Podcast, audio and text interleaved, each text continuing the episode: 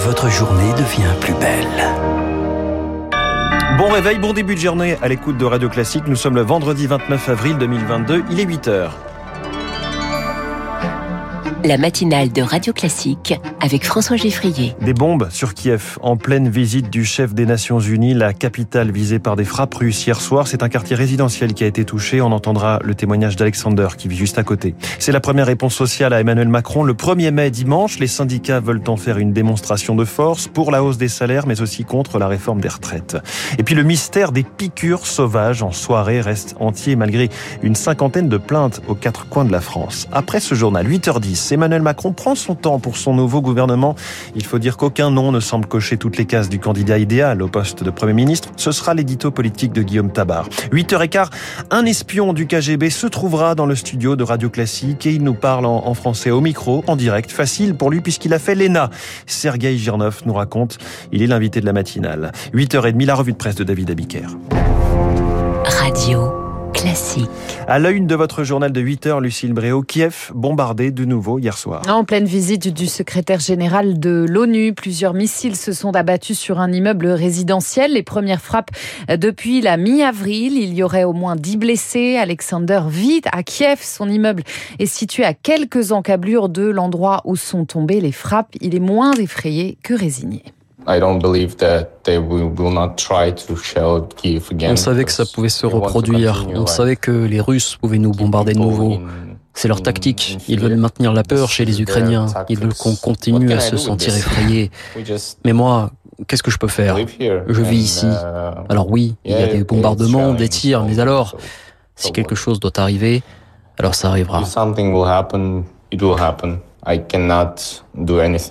Tout ça me dépasse. Tout ce que je peux faire, c'est ne pas baisser la garde et me préparer à tout, comme toujours. Le témoignage d'Alexander recueilli par Rémi Vallès, des bombardements qui visaient à humilier les Nations Unies, selon Volodymyr Zelensky. Antonio Guterres s'est dit choqué, il a été mis en sécurité. L'Ukraine parle d'actes odieux et barbares. Pour le géopolitologue Milan Tcherny, il s'agit bien d'une provocation de Moscou. Frapper Kiev alors que le secrétaire général de l'ONU se trouve dans la capitale ukrainienne est un signe de plus que la Russie ne compte pas euh, arrêter la guerre et ne compte pas se concentrer seulement sur le Donbass malgré ses déclarations, puisque la Russie estime dorénavant que les Nations Unies ne sont pas un partenaire neutre dans les négociations avec l'Ukraine. Il y a une incertitude totale sur les objectifs de la Russie et malheureusement les guerres que commence la Russie ne se finissent jamais réellement. Il n'y a jamais eu un traité de paix dans les guerres que la Russie a menées ces 20 dernières années. Et cela est évidemment très inquiétant pour l'Ukraine puisque l'issue diplomatique reste très incertaine. L'Est et le Sud du pays sont par ailleurs encore sous les bombes, particulièrement le Donbass et la région de Kharkiv. Cinq personnes ont été tuées hier dans des frappes près de la deuxième ville d'Ukraine. Depuis les États-Unis, Joe Biden réitère lui son soutien à Kiev. Il annonce une relance, il demande une rallonge de 33 milliards de dollars à son congrès.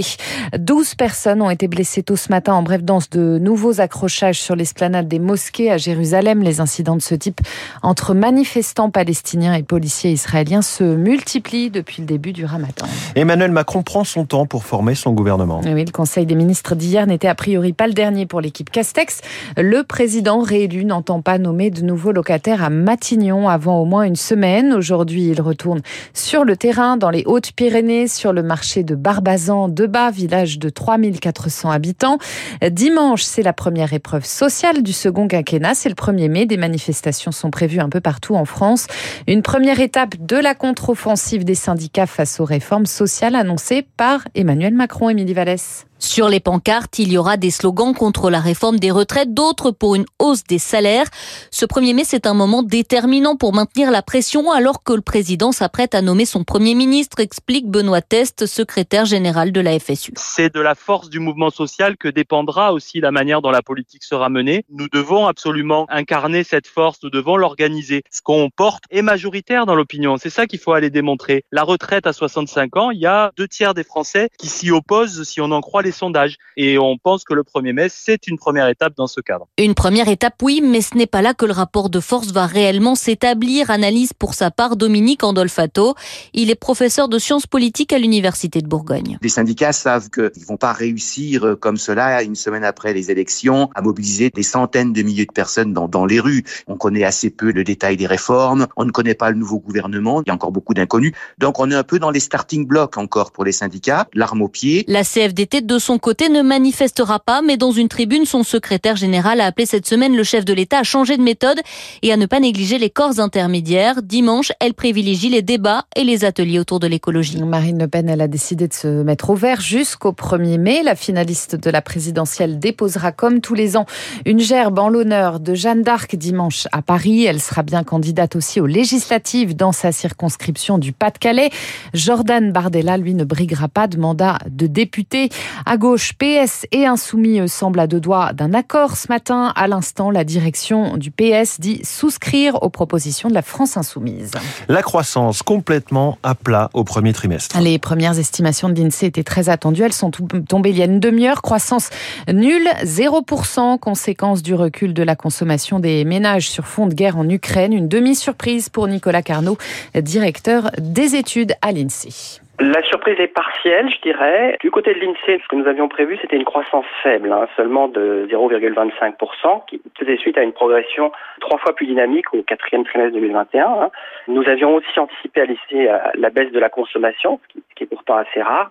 Mais disons que euh, celle-ci s'est repliée plus que ce qui était anticipé euh, à l'hiver. Les hausses récentes de prix et le, le climat d'incertitude plus général ont probablement conduit à un freinage un peu plus marqué que ce qu'on attendait des, des, achats. Nicolas Carnot, directeur des études à l'INSEE, joint il y a quelques minutes par Chloé Juel, la consommation des ménages qui a nettement baissé en mars de 1,3%. Après les pizzas, les fromages, les chocolats, Leclerc rappelle un lot de steaks hachés soupçonnés d'être porteurs de la listeria. Ils ont été commercialisés dans son magasin de Saint-Sever près de Rouen entre le 24 janvier et le 24 avril. Carrefour fait de même avec des cordons bleus suspectés de présenter un risque de corps étrangers en plastique. Ils ont été vendus entre le 6 et le 26 avril. Il est 8h07. Toujours beaucoup de mystères autour d'une série de piqûres signalées en boîte de nuit. Une cinquantaine de plaintes ont été déposées sur toute la France, à Béziers, Nantes, Périgueux ou encore au printemps de Bourges. Les victimes décrivent toutes le même scénario, une piqûre sur la piste de danse, puis des nausées, des vertiges. Pour l'instant, les enquêteurs n'ont trouvé ni suspect, ni arme, ni mobile, Elodie Wilfried. Un léger frottement, à peine. C'est la seule chose qu'Élise a ressentie avant de s'effondrer dix minutes plus tard sur la piste de danse.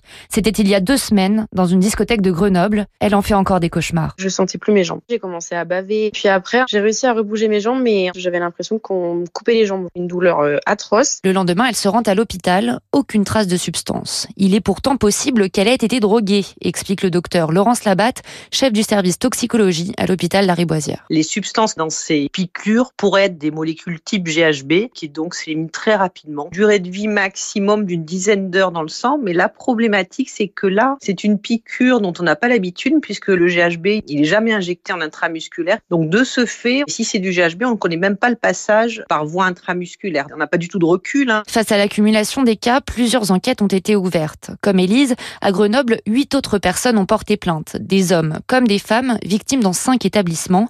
Éric Vaillant, le procureur de la République, s'interroge. Pourquoi ces piqûres? Dans les neuf plaintes, il n'y a qu'une victime qui dit avoir été victime d'un vol. Aucune plainte pour agression sexuelle. En Isère, deux équipes d'enquêteurs ont été mobilisées, indique le procureur.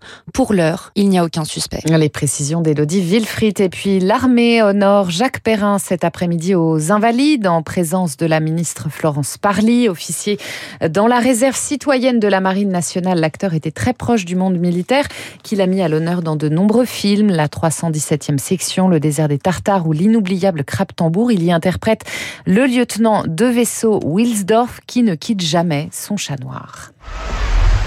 Oh, prenez-le. C'est ma conscience. Comme vous voyez, elle est toute noire. Et pas si jolie à regarder. Tiens.